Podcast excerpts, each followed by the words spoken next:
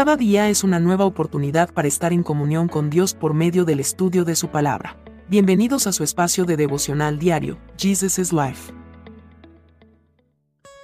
Saludos cordiales. Bienvenidos para continuar en el estudio del libro de Ezequiel, capítulo 41. Dios tiene poder para restaurar. Después el hombre me llevó al santuario del templo, midió el espesor de los muros a cada lado del portal y era de 3 metros con 20 centímetros. El portal medía 5 metros con 30 centímetros de ancho y los muros a cada lado tenían una longitud de 2 metros con 70 centímetros.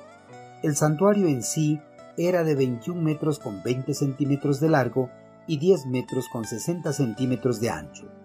Luego él pasó del santuario a la sala interior, la sala interior del santuario medía 10 metros con 60 centímetros de largo y 10 metros con 60 centímetros de ancho. El hombre me dijo, Este es el lugar santísimo.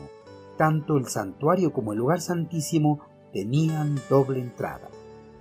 Una vez que una constructora es contratada para la construcción de un edificio o de una casa, los arquitectos de la constructora se ponen manos a la obra para realizar los planos correspondientes de la construcción con las indicaciones sugeridas por el propietario.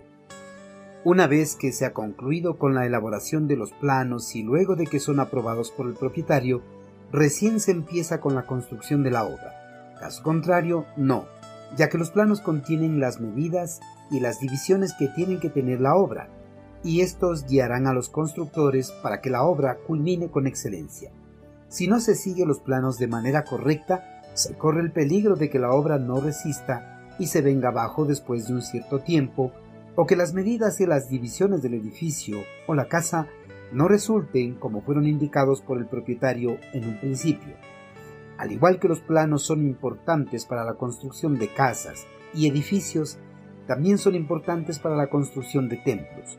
Por eso el eterno Creador dio a conocer al profeta Ezequiel mediante una visión las medidas y las separaciones exactas del plano del nuevo templo de Jerusalén, ya que el templo que fue construido por el rey Salomón había quedado totalmente destruido por el imperio babilonio durante su invasión a la ciudad santa.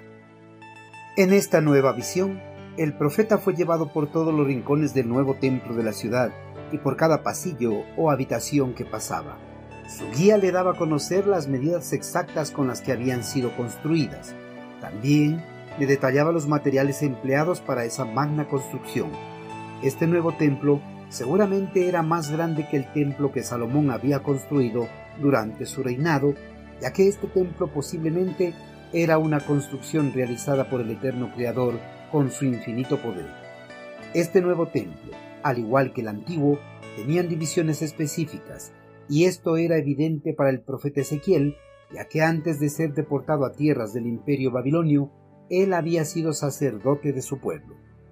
En su recorrido por todos los rincones del templo, Ezequiel fue llevado al santuario y al lugar santísimo, ya que estas habitaciones eran las más importantes de todo el templo y especialmente el lugar santísimo, ya que este lugar era considerado como la morada de Dios entre su pueblo. La santidad de Dios es un tema central a través del Antiguo y del Nuevo Testamento. El lugar santísimo era la habitación más interior del templo. Allí se guardaba el arca del pacto, la cual en su interior guardaba las tablas de piedras de los mandamientos dados a Moisés, la vara de Aarón y el maná con que fue alimentado el pueblo hebreo durante su estadía en el desierto. Además, en el lugar santísimo moraba la gloria de Dios el sumo sacerdote entraba al lugar santísimo una sola vez al año para llevar a cabo una ceremonia de expiación por los pecados de la nación. Queridos hermanos, el eterno Creador mediante una visión le dio a conocer al profeta Ezequiel las medidas exactas de todos los rincones del nuevo templo de Jerusalén. Esta información detallada el profeta la tenía que transmitir a sus compatriotas que se encontraban junto a él cautivos en tierras del imperio babilonio para que ellos, en medio de su desesperanza, tengan la certeza de que muy pronto volverían a sus tierras y verían nuevamente el templo reconstruido del polvo y las cenizas. Y no solo sería reconstruido, sino que sería algo más grande y maravilloso que el templo que había construido el rey Salomón. Hermanos, debemos tener la certeza de que Dios tiene el poder para reconstruir de las ruinas algo grande y maravilloso. Y no solo de las ruinas físicas como un templo o una ciudad, sino también la ruina espiritual.